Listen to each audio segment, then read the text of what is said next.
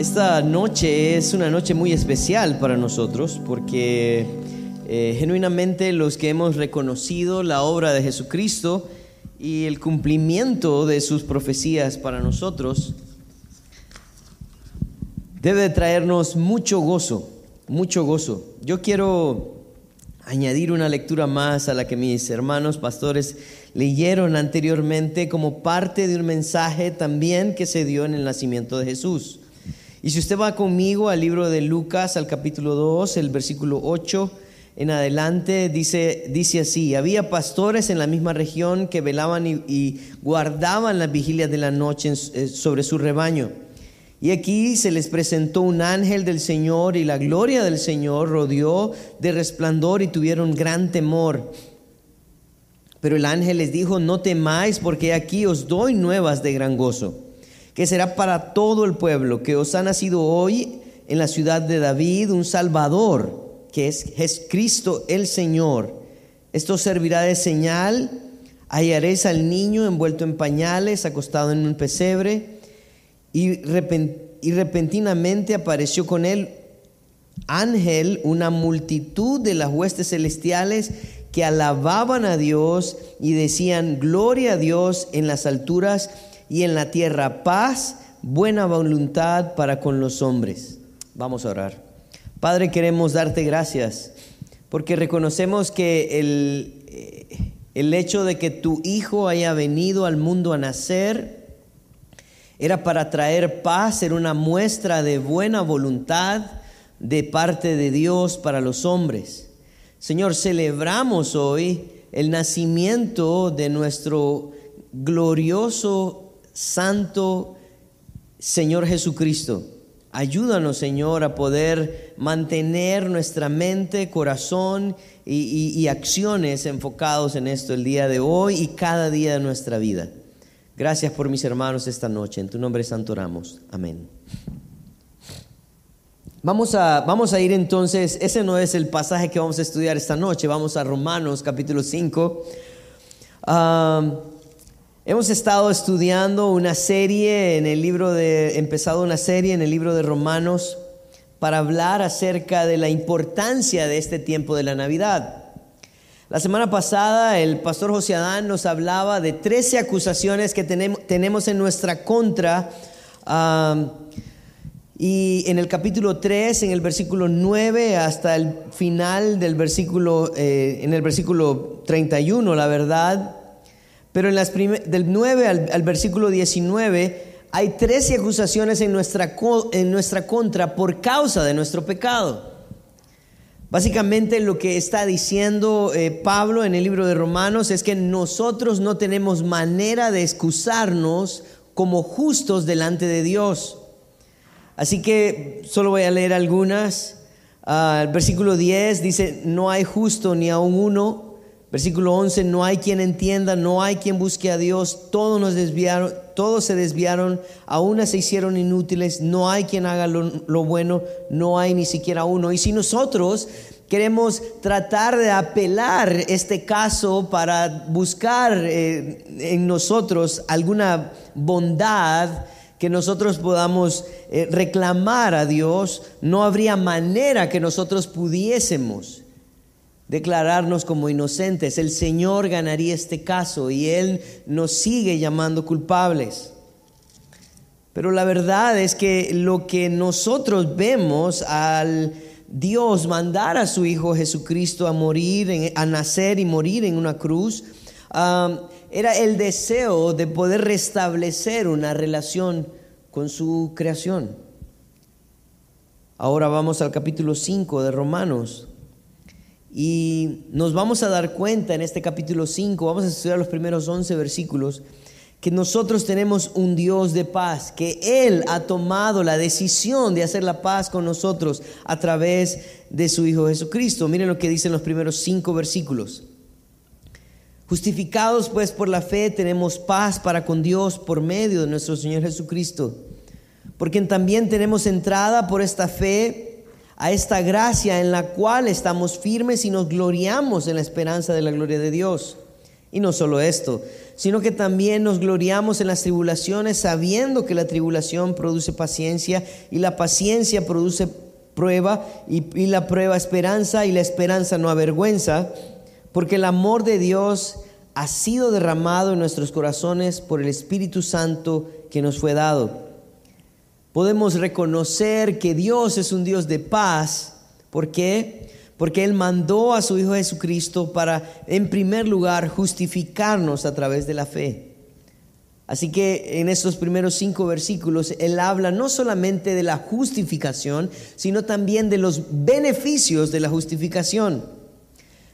En primer lugar, quiero decirles que la justificación tiene que ver con un hecho legal donde un juez declara a alguien justo. Lo que nosotros podemos estudiar a través de la escritura es que nosotros no recibimos un título de justicia porque somos justos, sino porque Él nos ha declarado justos a través del sacrificio de Jesucristo en la cruz. A través entonces de la fe en Jesucristo, la fe en su sacrificio, nosotros encontramos una justificación delante de Dios. Y por esa razón, dice el versículo 1 del capítulo 5, que ahora tenemos paz para con Dios. Pero algunos pueden decir, Daniel, pero yo no siento que en realidad le he hecho algo a Dios. Bueno, están las 13 acusaciones anteriores. Usted puede examinarlas. Usted puede ver si en realidad usted anhela buscar a Dios. Y si usted no anhela buscar a Dios, entonces usted está contrario a la voluntad de su Creador y por ende usted está quebrantando no solamente la ley, sino también una relación. La paz, como nosotros la, la vemos y estudiamos a lo largo de la escritura, podemos ver que tiene dos, dos ramas importantes la paz como algo objetivo y como algo subjetivo. Y ustedes pueden decir, Daniel, pero ¿cómo es eso, subjetivo y objetivo? Bueno, quiero decirles que la paz de Dios es un hecho. ¿Por qué? Porque según la Biblia nosotros hemos tenido enemistad con Él. Romanos 1.18 dice, porque la ira de Dios se revela desde el cielo contra toda impiedad e injusticia de los hombres que detienen con injusticia la verdad. La ira de Dios es un hecho, así también como la paz que Él da. Nosotros somos pecadores y hemos tratado de detener la verdad y eso nos pone en el lado equivocado. Salmos capítulo 5, versículo 4 y 6 dice, porque tú no eres un Dios que se complace en la maldad. El malo no habitará junto a ti, los insensatos no estarán delante de tus ojos. Aborreces a todos los que hacen iniquidad, destruirás a todos los que hablan mentira, al hombre sanguinario y engañador abominará Jehová. Lo que nosotros podemos ver entonces es que ese dicho que Dios ama al pecador pero aborrece el pecado, eso no es algo que la palabra de Dios nos enseña, al contrario. Lo que nosotros encontramos es que Dios aborrece a todo aquel que practica el pecado. Los que se van a quemar en el infierno son aquellos que practicaron el pecado. Salmo 7, 11 al 12 dice, Dios es juez justo y Dios está airado contra el impío todos los días. Si no se arrepiente, él afilará su espada, armado tiene ya su arco y lo ha preparado. Podemos ver entonces que en el versículo de Salmo 7 Jesús no solo aparece como el juez justo, sino como aquel que va a hacer justicia, como el cazador también de aquel que necesita el castigo de Dios. Así que la paz es objetiva porque es un hecho. Cuando el Señor manda a su Hijo Jesucristo a nacer en esta tierra para que Él pueda morir por nosotros, Él está llevando a cabo su justicia y así como nosotros éramos sus enemigos, ahora podemos ser justificados a través de su Hijo Jesucristo y ahora tener una paz. Es objetiva porque es un hecho, pero es subjetiva también porque está ligada a nuestros sentimientos. Nosotros luchamos constantemente. Yo creo que una de las luchas más grandes del hijo, de los hijos de Dios o los cristianos es el hecho de sentirse indignos. Y el, eh, Satanás tiene esa, esa labor, ¿verdad? De robar, matar, destruir. Él es, el, él es mentiroso, eh, él, él, es el padre de mentiras y Él se encarga de siempre estarte diciendo que no eres digno, que no lo mereces, que no mereces el perdón, que necesitas el, el infierno. Y en cierta manera Él tiene razón. Nosotros merecemos el infierno. Pero la verdad es que Jesús, a través de su sacrificio, ha mostrado que Dios anhela paz para con nosotros. Él ha sido el medio entonces, ¿para qué? Para que no solamente ese hecho convincente alimente nuestros sentimientos. Miren lo que dice Filipenses capítulo 4, versículos 6 y 7. Dice, por nada estéis afanosos, si no sean conocidas vuestras peticiones delante de Dios en toda oración y ruego con acción de gracias.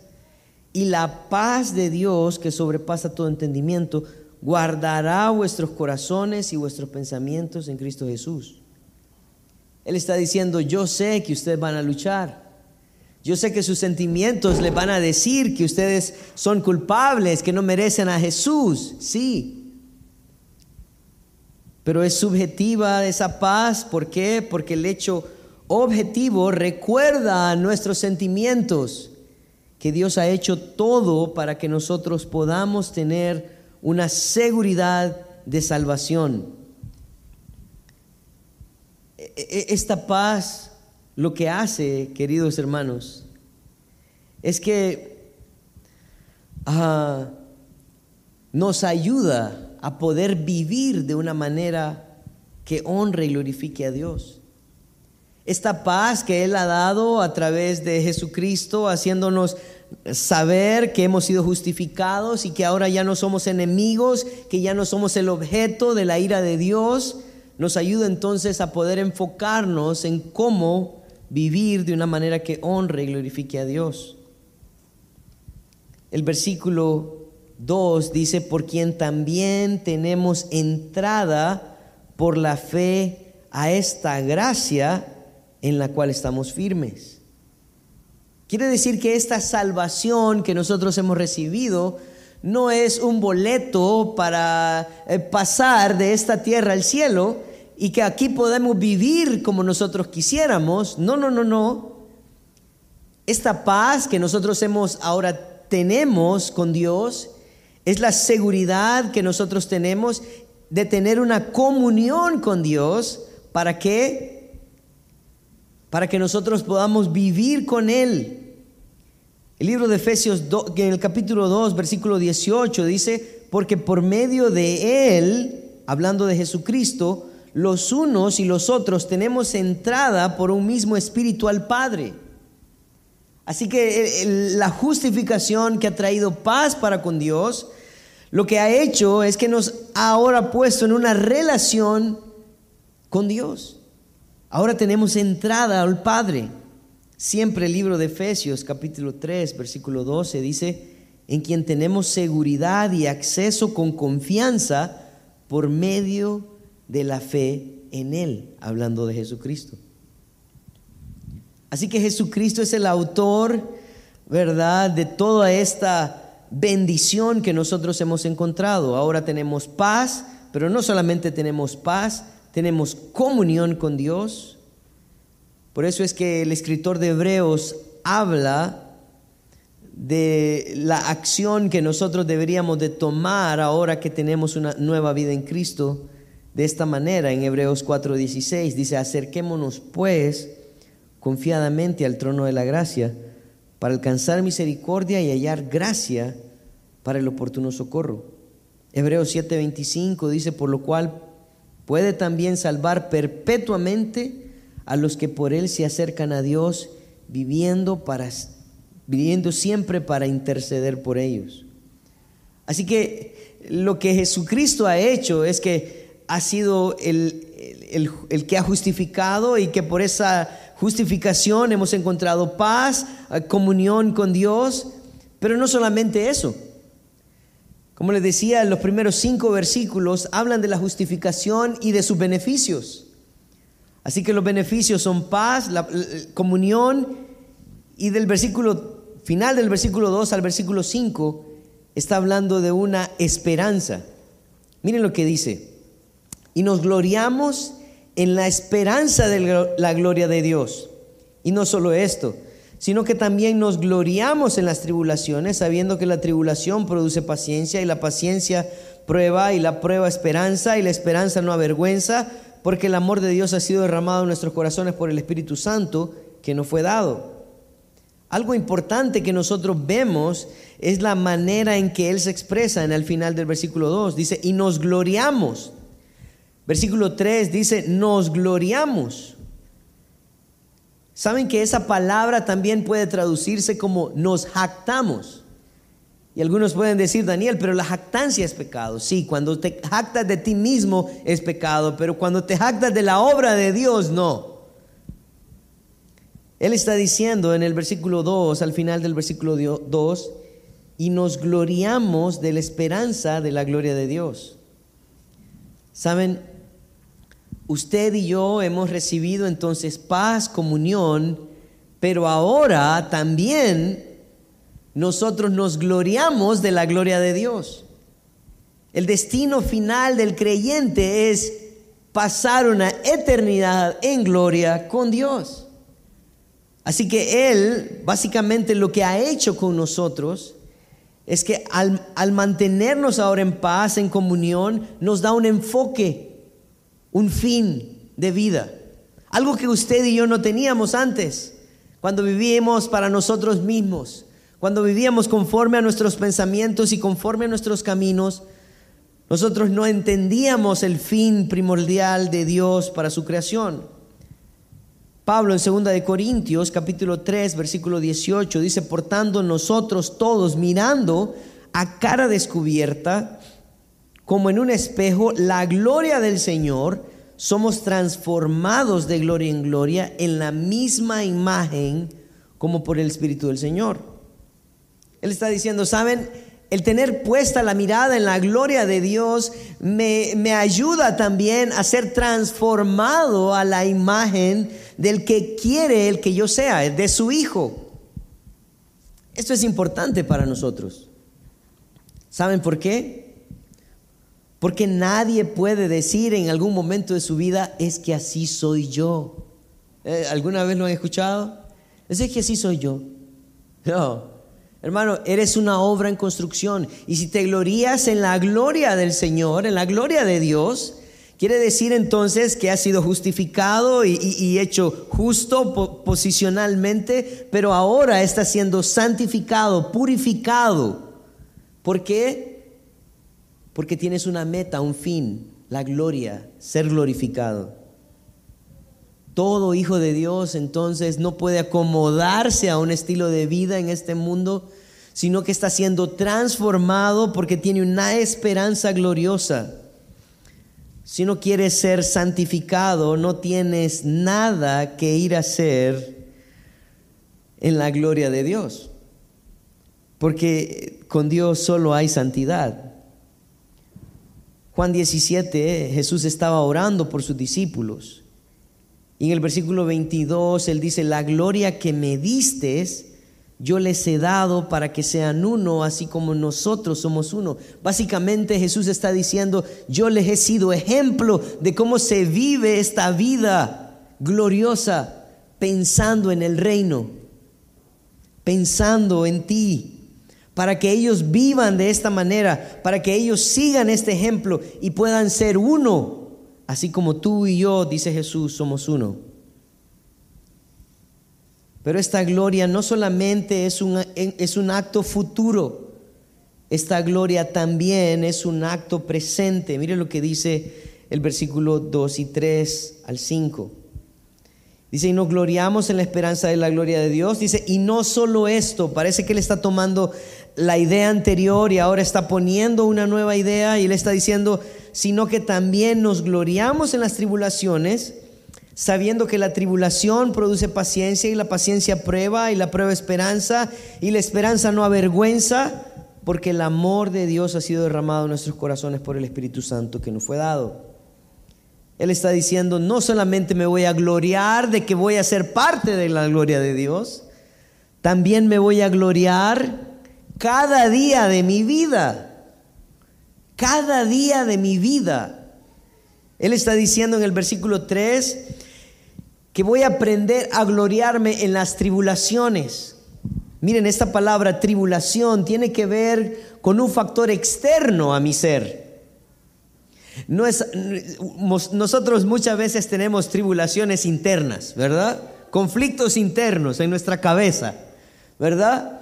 A veces nosotros pensamos, ay, ¿será que le caigo mal a fulano? ¿Y por qué decía eso? No, es que no me saludó hoy. A veces uno no sabe si de pronto el hermano andaba pensando en que tenía que arreglar su carro, que no tenía para la gasolina y usted está pensando otra cosa. Son, son conflictos internos. Pero cuando Él está hablando de gloriarnos en tribulaciones, Él está hablando de cosas externas esto es más o menos como lo que hacen con las uvas, las apretan para sacar el jugo.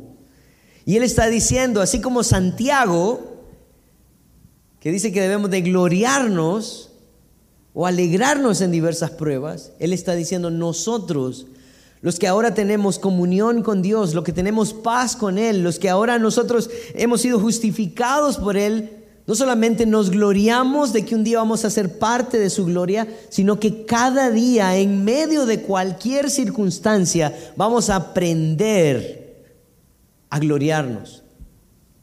E-, él dice la razón.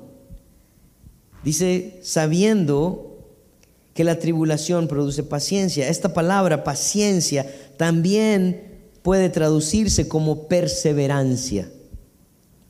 La perseverancia, hermanos, es algo aprendido. Eh, si usted alguna vez ha corrido una maratón, sabe que una maratón son 44 kilómetros, ¿verdad? Y los que practican para una maratón, ah, según he hablado con algunos, no porque yo corra alguna maratón, ¿verdad? No tengo cara de que corro maratones. Ah, ellos practican ciertos kilómetros a la vez, empiezan 5 kilómetros diarios, ¿verdad? Y suben a 5, 10 y algunos corren hasta 20 kilómetros diarios. Y lo que ellos están haciendo en, cada, cada, cada, cada práctica que ellos hacen es mejorar tiempos. Pero nunca corren los 44. Dejan los 44 para el día de la maratón. Pero su, ejercicio diario le certifica que va a ser un buen tiempo a la hora de hacer 44 kilómetros. El problema cuando uno corre 44 kilómetros es que después de 30 kilómetros el cuerpo, hermanos, tres horas estar corriendo, el cuerpo está agotado, ¿verdad? Pero todavía falta un tramo más. Hay algunos corredores que piensan que lo único que mantiene a un corredor de pie para terminar su maratón es la perseverancia. No la fuerza, no la técnica, la perseverancia, la resistencia. Él está diciendo, ¿saben? Cuando nosotros tenemos entonces esta paz con Dios, esta comunión con Dios, cuando tenemos esta gloria eh, eh, puesta puesto nuestros ojos en su gloria, aprendemos a correr día a día, gloriándonos en la esperanza que tenemos en Él. ¿Por qué? Porque reconocemos que la perseverancia viene a través de la prueba. Yo no sé qué está pasando en tu vida hoy, pero yo te quiero decir algo. El Señor nos ha dado a cada uno lo que nosotros podemos manejar. Y el Señor no solamente te ha dado lo que puedes manejar, sino que también te ha dado una promesa eterna de gloria. ¿Para qué? Para que puedas recordar que tu meta final está con Él en el cielo. Así correríamos entonces cada día de nuestra vida, no importando cuál sea nuestra dificultad. Él, dice en el, principio del versículo 5, dice, y la, y la esperanza no avergüenza, porque el amor de Dios ha sido derramado en nuestros corazones por el Espíritu Santo que nos fue dado. Hermanos, yo quiero decirte algo importante.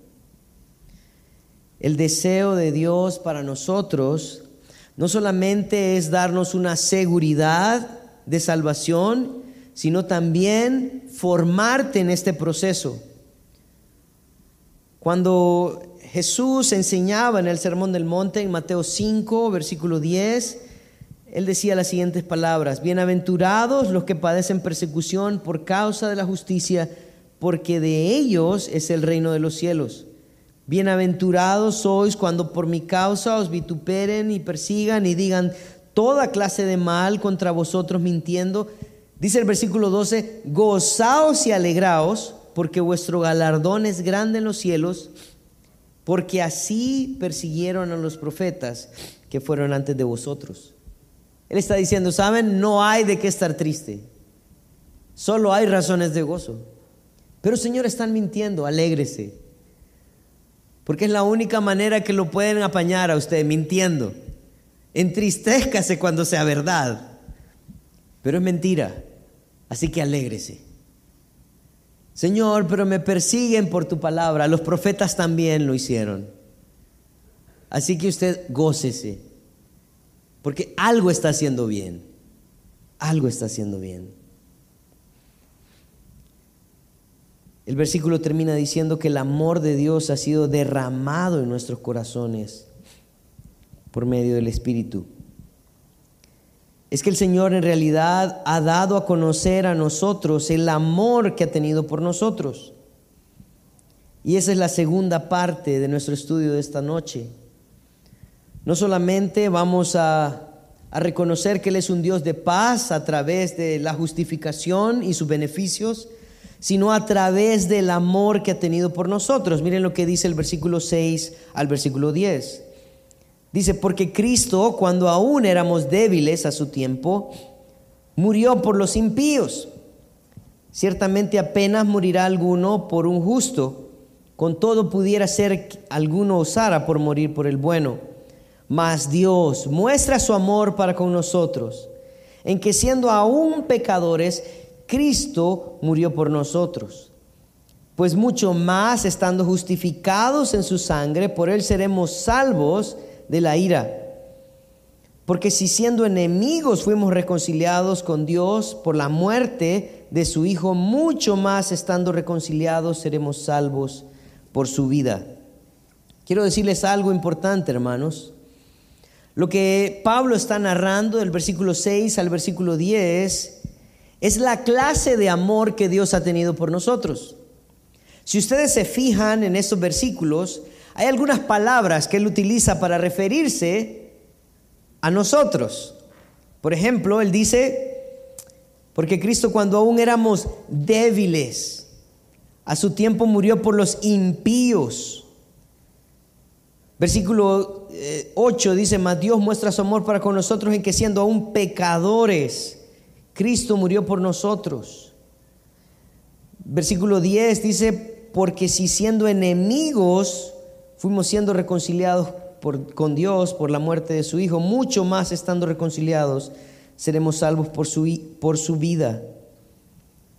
Él está hablando entonces, en primer lugar, versículo 6, que nosotros éramos débiles en un sentido de que éramos impotentes. No teníamos capacidad alguna de hacer algo para remediar esta lucha que teníamos.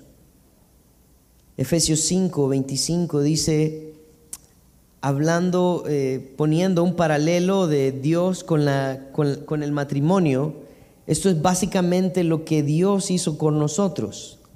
Dice, maridos, amad a vuestras mujeres, así como Cristo amó a la iglesia y se entregó a sí mismo por ella, para santificarla, dice, habiéndola purificado en el lavamiento del agua por la palabra lo que él está diciendo es que la obra del marido debe de ser así como la obra de Cristo por su iglesia, que él la amó porque tenía el propósito de santificar y de purificar y de lavar, porque la iglesia no podía hacerlo por sí sola. Así que el deseo de Dios al mostrar su amor a nosotros débiles era porque Él tenía el propósito de cumplir una obra con nosotros. En el libro de Efesios también, en el capítulo 2, versículo 1 al 5 dice, y Él nos dio vida, Él os dio vida a vosotros cuando estabais muertos, dicen, vuestros delitos y pecados, en los cuales anduvisteis en otro tiempo siguiendo la corriente de este mundo, conforme al príncipe de la potestad del aire, el espíritu que ahora opera en los hijos de desobediencia, entre los cuales también todos nosotros vivimos en otro tiempo. Éramos por naturaleza hijos de ira, lo mismo que los demás. Pero Dios, que es rico en misericordia, por su gran amor con que nos amó, aun estando nosotros muertos en pecados, nos dio vida juntamente con Cristo. Por gracia sois salvos. Así que ustedes ven el enfoque del amor de Dios, el propósito de su amor es limpiar a todo aquel que ama. El Señor no ha llamado a personas que son justas. Él ha llamado a personas que son quebrantadas, débiles, pecadoras, que necesitan que Él intervenga por ellos. Él muestra su amor para con nosotros. Versículo 8 dice que aun siendo pecadores, Cristo murió por nosotros. Y miren, esto es algo bien importante. Porque la analogía que él hace en el versículo 7 eh, es de una persona que de pronto podría ah, morir por alguien justo. Por ejemplo, nosotros vemos que hay grupos, ¿verdad? Como los bomberos que están dispuestos a ir a socorrer a alguien y muchas veces poner su propia vida en riesgo. Y es un acto altruista para muchas personas, ¿verdad? El tratar de hacer algo justo por otras personas. Pero no todos están dispuestos a poner su vida. Ellos exponen su vida, pero no ponen su vida. El deseo de ellos es salir, ¿verdad?, del edificio en llamas con el bebé en brazos y recibir el aplauso de las personas y dicen, lo logró, ¿verdad? Y él marcar ahí al, en su casco, llevo cinco, ¿verdad? y tratar de hacer más obras justas por aquellos que necesitan. Él está diciendo no. Yo no quiero solo exponerme para hacer algo bueno, yo quiero sacrificarme por aquellos que no merecen. Eso somos nosotros. Él muestra su amor y como lo dice primera de Juan 4:10, dice en esto consiste el amor no en que nosotros hayamos amado a Dios, sino que Él nos amó a nosotros y envió a su Hijo en propiciación por nuestros pecados. Hay algo importante aquí en el versículo 9 y 10. En el versículo 9 y 10 nos está hablando entonces de este amor que venía con el propósito de ayudar a un débil, con el propósito de rescatar a alguien que no hubiese podido ser rescatado por nadie más. ¿Por qué? Porque habían dos condiciones. Versículo 9, una condición judicial y en el versículo 10, una condición relacional. Dice el versículo 9, pues mucho más estando ya justificados en su sangre, por él seremos salvos de la ira. Había una ira de Dios que necesitaba ser descargada, pero judicialmente hemos sido justificados. Versículo 10 dice, porque si siendo enemigos, hablando de una relación, nosotros no teníamos ni judicial ni relacionalmente esperanza con Dios, dice, fuimos reconciliados con Dios por la muerte de su Hijo. Mucho más estando reconciliados seremos salvos por su vida. El deseo, el deseo de Dios es que nosotros reconozcamos que el amor se ha mostrado cuando éramos culpables y enemigos de Dios. Filipenses 1:6 dice, y estando persuadido de esto, que el que comenzó en vosotros la buena obra la perfeccionará hasta el día de Jesucristo. Saben, el deseo de Dios es que nosotros vivamos seguros de que su amor no solamente nos mantiene, sino que también nos perfecciona. Vivir con esta seguridad es tan importante para nosotros, porque en el desempeño de nuestras actividades actuaríamos diferente. Yo no sé cuántos de ustedes les tocó ver el partido de Argentina en repetición. A mí sí. ¿Verdad? Ah, y cuando llegamos a la casa pusimos el partido, ¿verdad? Claro, ya sabíamos el resultado. Y cuando echaron, cuando echaron los primeros dos, goles, Argentina, ¿ven? Está bien. Pero cuando empata Francia, yo volteé a ver a todos y les dije, no se preocupen ustedes. Todo va a estar bien.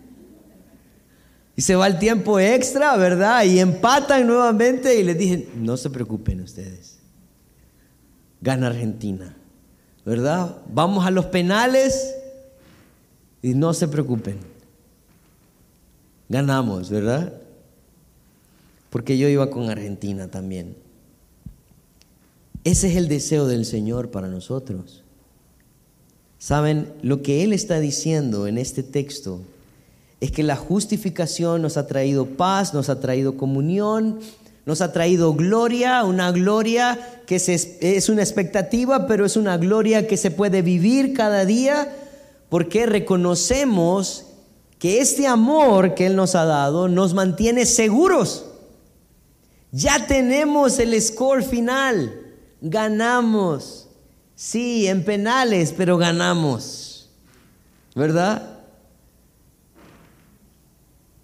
Pero miren, en el versículo 11 Creo que Pablo está tratando de resumir todo este texto del versículo 1 al versículo 10.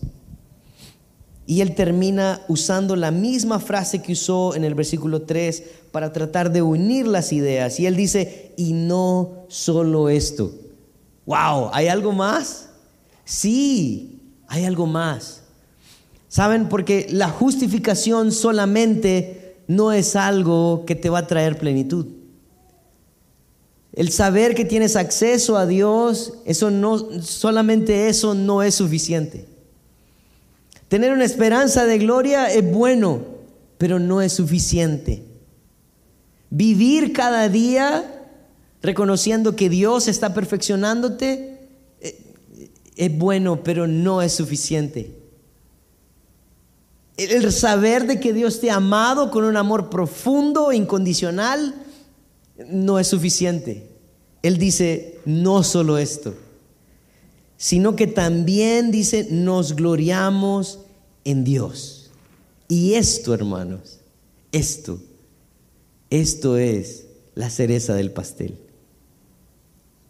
Él está diciendo, esta justificación, esta comunión, esta gloria, esta esperanza, este amor, tiene una cúspide. La cúspide es que todo lo he encontrado para gloriarme en Dios. Hay algo bien bonito, como lo dice Pablo en 2 Corintios 5, 18 y 19. Dice, y todo esto proviene de Dios, quien nos reconcilió consigo mismo por Cristo y nos dio el ministerio de la reconciliación que Dios estaba en Cristo reconciliando al mundo, tomándoles en cuenta, no tomándoles en cuenta a los hombres, perdón, sus pecados, y nos entregó la palabra de la reconciliación. Esta es la vida del creyente, hermano, gloriarse en Dios. E, e, esto es lo que da plenitud al Hijo de Dios, al que ha creído en Él. Si usted vive su vida y no se gloría en quien le ha salvado, usted no ha conocido a su Salvador.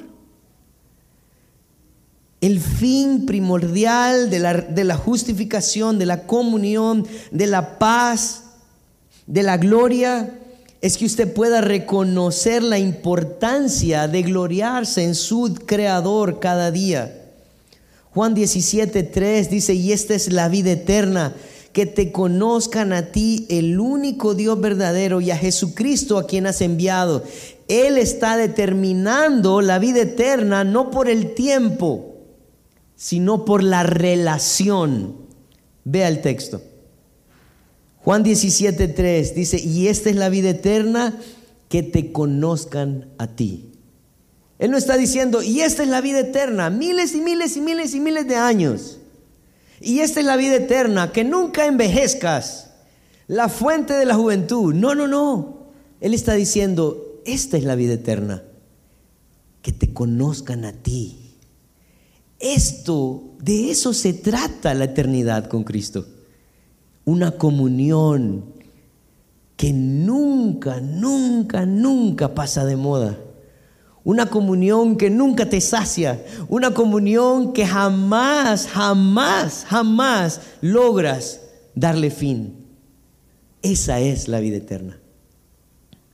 Así que el Hijo de Dios debe de gloriarse en la comunión que tiene con Dios. El Hijo de Dios debe de gloriarse en su Dios, porque sin su Dios no hay nada. Salmo 16, 1 dice, 16, 11, perdón, dice, me mostrarás la senda de la vida, en tu presencia hay plenitud de gozo, delicias a tu diestra para siempre. Él está diciendo, fuera de ti no quiero nada. Estas fueron las palabras de Moisés también en el libro de Éxodo, capítulo 33, versículo 15. El Señor le dice a Moisés, bueno Moisés, aquí te tengo, voy a entregar la tierra prometida al pueblo de Israel, te voy a mandar unos ángeles para que ellos te vayan y te vayan apartando a todos los malos hasta que puedas tomar la tierra prometida, pero yo no voy a ir. Ustedes han sido un pueblo rebelde, malo, y pueda ser que me enoje y lo destruya. Así que yo con ustedes ni a la esquina. Pero mira la reacción de Moisés en Éxodo 33, 15. Dice, y respondió Moisés, y Moisés respondió, perdón, si tu presencia no ha de ir con conmigo, no nos saques de aquí. ¿Y en qué conocerá aquí que he hallado gracia en tus ojos, yo y tu pueblo, sino en que tú andes con nosotros. Y que yo y tu pueblo seamos apartados de todos los pueblos que están sobre la faz de la tierra. Él dice, ¿de qué me sirve ganarle a los otros pueblos? ¿De qué me sirve alcanzar la tierra prometida? ¿De qué me sirven las posesiones materiales, el éxito terrenal? ¿De qué me sirve todo esto si tú no estás conmigo? ¿De qué me sirve esta vida si Dios no me acompaña? Hermanos, hágase esa pregunta a usted. ¿De qué le sirve? ¿De qué le sirve todo en esta vida si Dios no está con usted? Por esa razón Pablo está diciendo, saben, la cúspide de esta enseñanza de, de Dios es que podemos gloriarnos de que tenemos a un Dios que nos acompaña, que está con nosotros, que nos ama, que nos ha justificado, que nos ha dado gloria, que nos ayuda a glorificarnos en medio de cada día porque reconocemos su grande amor. Es ese Dios lo que da sentido a todo. Pero al final del versículo también dice, por el Señor nuestro Jesucristo, por quien hemos recibido ahora la reconciliación. Él está diciendo entonces, Dios es lo máximo. Dios es lo máximo en mi vida. Yo no ocupo nada más. Pero nada de esto hubiera podido ser real, genuino en mi vida si Cristo no hubiera hecho esa obra perfecta de venir a la tierra, nacer en obediencia, haciéndose hombre, humillándose a sí mismo y muriendo en una cruz por mí. Juan 3, 16, 17 al 19 dice, porque no envió Dios a su Hijo al mundo para condenar al mundo, sino para que el mundo sea salvo por él. El que en él cree no es condenado, pero el que no cree ya ha sido condenado porque no ha creído en el nombre del unigénito Hijo de Dios. Y esta es la condenación que la luz vino al mundo y los hombres amaron más las tinieblas que la luz.